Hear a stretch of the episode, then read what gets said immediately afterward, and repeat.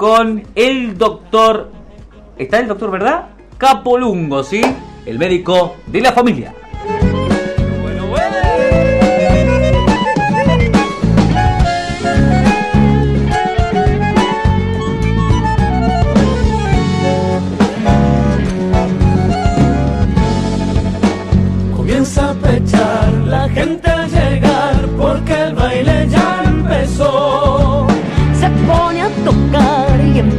Cuerpear Miguel con su bandoneón. Se pone a tocar y empieza a cuerpear Miguel con su bandoneón. Doctor Osmar Capolungo, ¿cómo está? Buen día, bienvenido.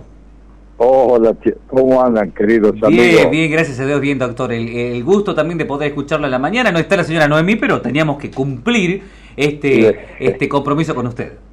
Con todo gusto. Le mando un beso grande a Noemí, que se recupere rápido, que cuide esa voz, que es la herramienta fundamental de este trabajo de comunicación. Así la verdad es, que es muy importante este, cuidarse. Así Bueno, un poco eh, traído al tema, Sí. el- toda la gente está un poquito complicada con esta contaminación ambiental, con esta circulación viral, y bueno, y la llegada de la primavera hace de que la gente tenga en mente de que llega la primavera y llegan las patologías alérgicas, que en cierta medida es una media verdad, porque hay un cambio climático, es cierto, pero todos le tienen miedo porque hay un tabú de que las flores que empiezan a florecer en los árboles, en realidad lo que más problema da al- a la persona que es alérgica es el polen, pero de las plantas grandes, más que el polen de las flores grandes.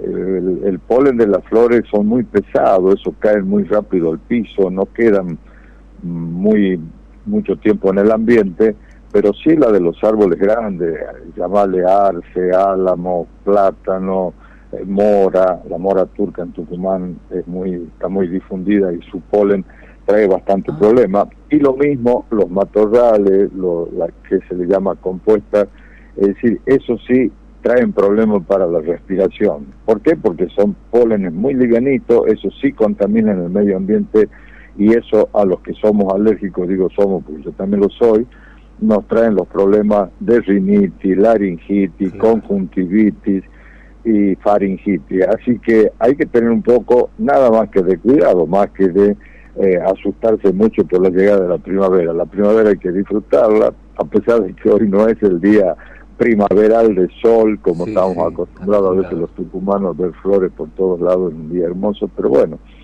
creo que la juventud la va a disfrutar de la misma manera y ruego que la disfruten bien, sin excesos y sin tener complicaciones ni de accidente como suele pasar, porque, bueno, hay, que tener en cuenta eso de que los accidentes de tránsito en el día de la primavera y otro tipo de accidentes también se presenten, así que hay que tener cuidado, disfrutarlo en su justa medida y saber que no es el último día de nuestros días, así que hay que disfrutarlo en la medida de lo posible, pero bien.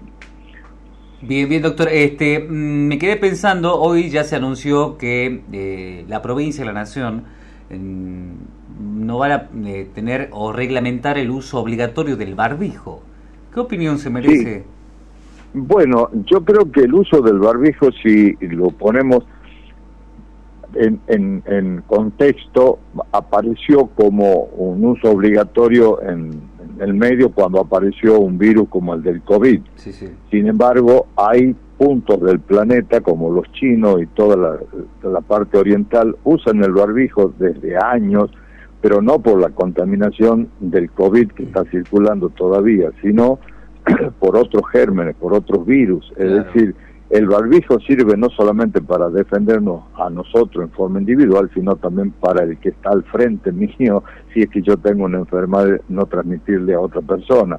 Creo que esto va a quedar ya a criterio personal. Este, vos has visto de que cuando estaba obligatorio el barbijo había gente que no lo usaba y cuando te decían de que te tenías que poner la vacuna, incluso para otras patologías, no solamente para el COVID, había gente que no se vacunaba. Es decir, que esto de poner en leyes a veces se cumplen, a veces no se cumplen, pero si me preguntas a mí si la gente quiere seguir usando su barbijo, pues lo siga usando.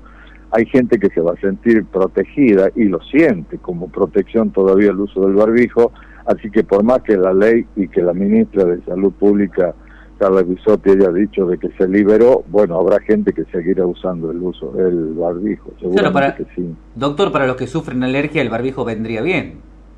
Por supuesto que sí, porque es lo que estábamos hablando, está el ambiente, al planeta no lo cuidamos, el planeta cada vez está más contaminado terriblemente contaminado. Ahora los incendios que hay, no solamente en la zona de, Entre Ríos y Córdoba, en distintas partes del país se sigue usando ese sistema de producir los incendios para matar las malezas y eso, perdón, contamina mucho el ambiente.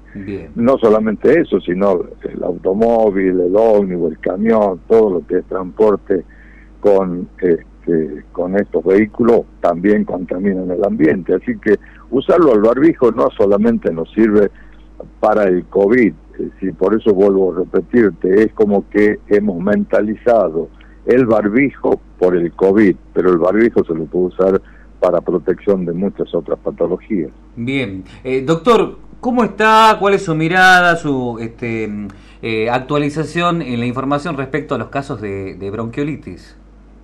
Bueno, como todos los años, la bronquiolitis es también un virus que circula y, seguirá circulando, y siempre lo dijimos, no creer que el virus incisional respiratorio le trae patología y problemas a los chicos desde el nacimiento hasta los dos años dando la bronquiolitis, sino también a las personas mayores, que también les trae sus problemas como ser patología del aparato respiratorio con dificultad respiratoria. En los chicos todavía, ahora todavía hay, hay presentaciones de casos bronquiolares, pero también hay casos de gastroenteritis producidos también por otros virus que son los virus enteropatógenos.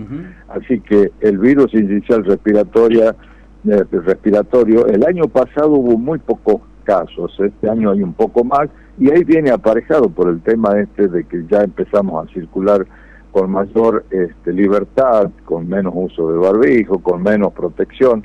El, el hecho de que una, una pandemia como la del COVID nos hizo cambiar eh, nuestra forma de vivir, también los virus cambiaron su forma de estar y también algunos de ellos mutaron mucho, entre ellos los enteros patógenos y los virus respiratorios también hay mutaciones, entonces hay virus nuevos con patologías que son las mismas porque son cuadros catarrales respiratorios altos y bajos y los cuadros gastrointestinales. Es decir, que nuestra convivencia con virus y bacterias seguirá por, por, toda la vida, pienso yo. No, no, hay, no, no es que se terminó una pandemia y ya quedamos liberados de que algún virus haga de la suya. Claro, no hay que bajar la guardia, digamos. No hay que bajar la guardia, esa es la palabra. No hay que bajar la guardia. Hay que seguir cuidando. Muy bien, muy bien, doctor. Y sobre todo, y sobre todo recordarle a los papi, a las mami, a los abuelos o a los tíos que están a cargo de algún bebé, repasar el carnet de vacunación para ah, tener una protección segura, porque hay muchas patologías que tienen, por suerte, protección a través de la vacuna, entre ellos la de la neumonía, la de la meningitis, la del tétano, la difteria, la tos convulsa, es decir, vayan por el por el carnecito y si no lo sabe interpretar, llegarse hasta un centro de atención primaria o a un vacunatorio o a un hospital para que el personal a cargo de esta prevención, que es el sistema de vacuna, vean si falta alguna, completar ese esquema. Muy bien, doctor. Un placer, la verdad. Muchísimas gracias. Un cariño grande para todos y un beso a, a la reina del, de la mesa, que se reponga pronto y que la tengamos entre nosotros. Muy, bien, muy bien, doctor. Un abrazo.